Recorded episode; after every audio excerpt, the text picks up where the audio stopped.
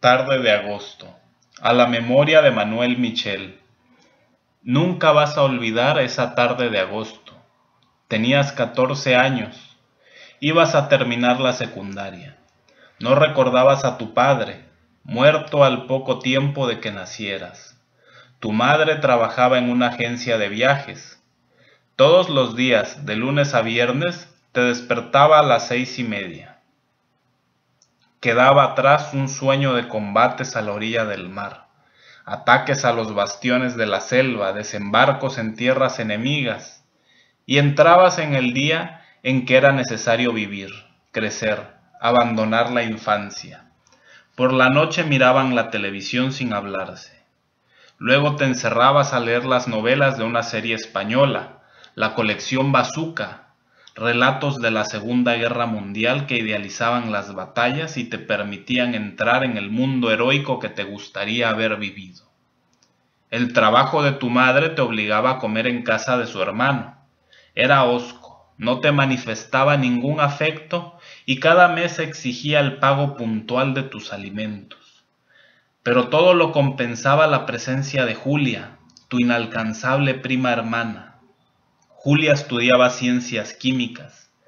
Era la única que te daba un lugar en el mundo, no por amor, como creíste entonces, sino por la compasión que despertaba el intruso, el huérfano, el sin derecho a nada.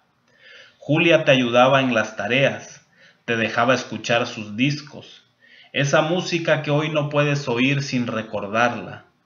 Una noche te llevó al cine, después te presentó a su novio. Desde entonces odiaste a Pedro, compañero de Julia en la universidad. Se vestía bien, hablaba de igual a igual con tu familia. Le tenías miedo. Estabas seguro de que a solas con Julia se burlaba de ti y de tus novelitas de guerra que llevabas a todas partes. Le molestaba que le dieras lástima a tu prima. Te consideraba un testigo, un estorbo, desde luego, nunca un rival. Julia cumplió 20 años esa tarde de agosto. Al terminar el almuerzo, Pedro le preguntó si quería pasear en su coche por los alrededores de la ciudad. Ve con ellos, ordenó tu tío. Sumido en el asiento posterior te deslumbró la luz del sol y te calcinaron los celos. Julia reclinaba la cabeza en el hombro de Pedro. Pedro conducía con una mano para abrazar a Julia. Una canción de entonces trepidaba en la radio. Caía la tarde en la ciudad de piedra y polvo. Viste perderse en la ventanilla las últimas casas y los cuarteles y los cementerios. Después, Julia besaba a Pedro, tú no existías hundido en el asiento posterior. El bosque, la montaña, los pinos desgarrados por la luz llegaron a tus ojos como si los cubrieran para impedir el llanto. Al fin Pedro detuvo el Ford frente a un convento en ruinas. Bajaron y anduvieron por galerías llenas de musgos y ecos.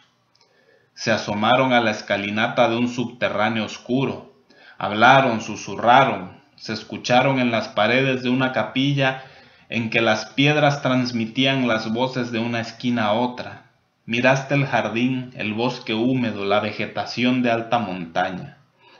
Te sentiste ya no el huérfano, el intruso, el primo pobre que iba mal en la escuela y vivía en un edificio horrible de la colonia Escandón, sino el héroe de Dunkirk, Narvik, Trobuk, Midway, Stalingrado, el Almain, el desembarco en Normandía, Varsovia, Montecassino, las Ardenas, un capitán del Africa Corps, un oficial de la caballería polaca en una carga heroica y suicida contra los tanques hitlerianos, Rommel, Montgomery, von Ronstedt, Zhukov, no pensabas en buenos y malos, en víctimas y verdugos.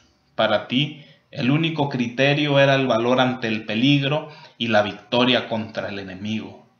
En ese instante eras el protagonista de la colección Bazooka, el combatiente capaz de toda acción de guerra, porque una mujer celebrará su hazaña y su victoria resonará para siempre.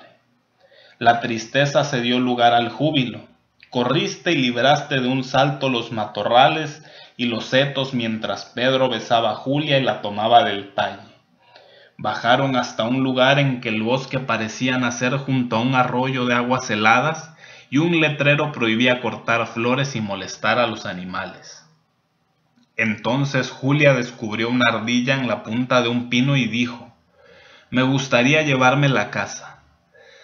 Las ardillas no se dejan atrapar, contestó Pedro, y si alguien lo intentara, hay muchos guardabosques para castigarlo. Se te ocurrió decir, yo la agarro, y te subiste al árbol antes de que Julia pudiera decir no. Tus dedos lastimados por la corteza se deslizaban en la resina.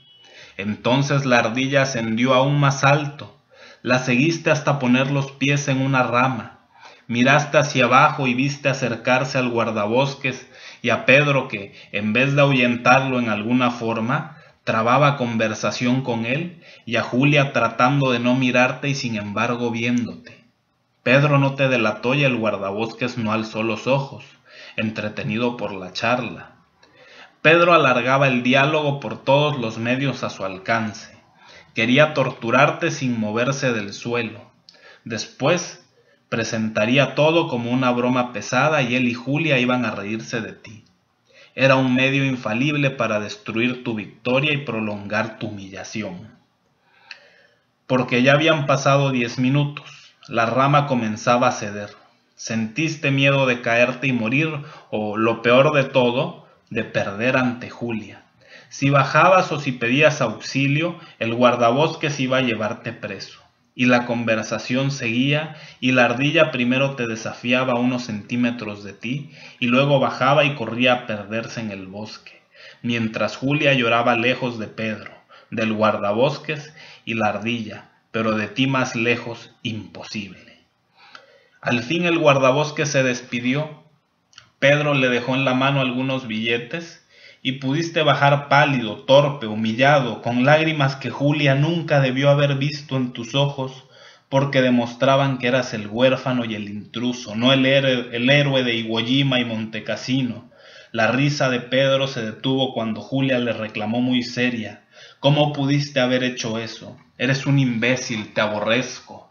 Subieron otra vez al automóvil. Julia no se dejó abrazar por Pedro. Nadie habló una palabra. Ya era de noche cuando entraron en la ciudad. Bajaste en la primera esquina que te pareció conocida. Caminaste sin rumbo algunas horas y al volver a casa le dijiste a tu madre lo que ocurrió en el bosque. Lloraste y quemaste toda la colección bazooka y no olvidaste nunca esa tarde de agosto, esa tarde, la última en que tú viste a Julia.